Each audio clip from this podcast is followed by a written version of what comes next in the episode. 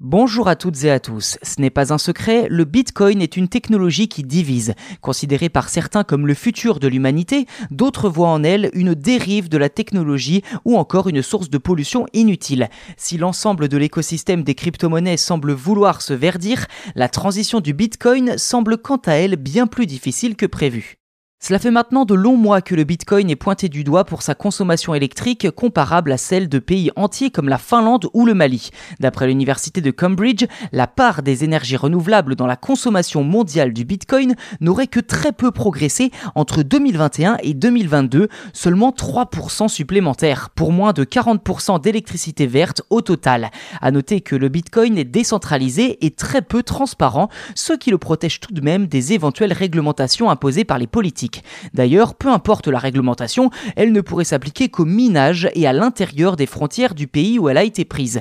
Autrement dit, le fonctionnement interne du Bitcoin et celui de la blockchain ne seraient pas concernés par ces éventuelles réglementations. Dans le monde, la Russie et la Chine représentent une large part des mineurs. Problème, ces pays produisent encore beaucoup de leur électricité grâce à des centrales thermiques, charbon, gaz, pétrole, etc.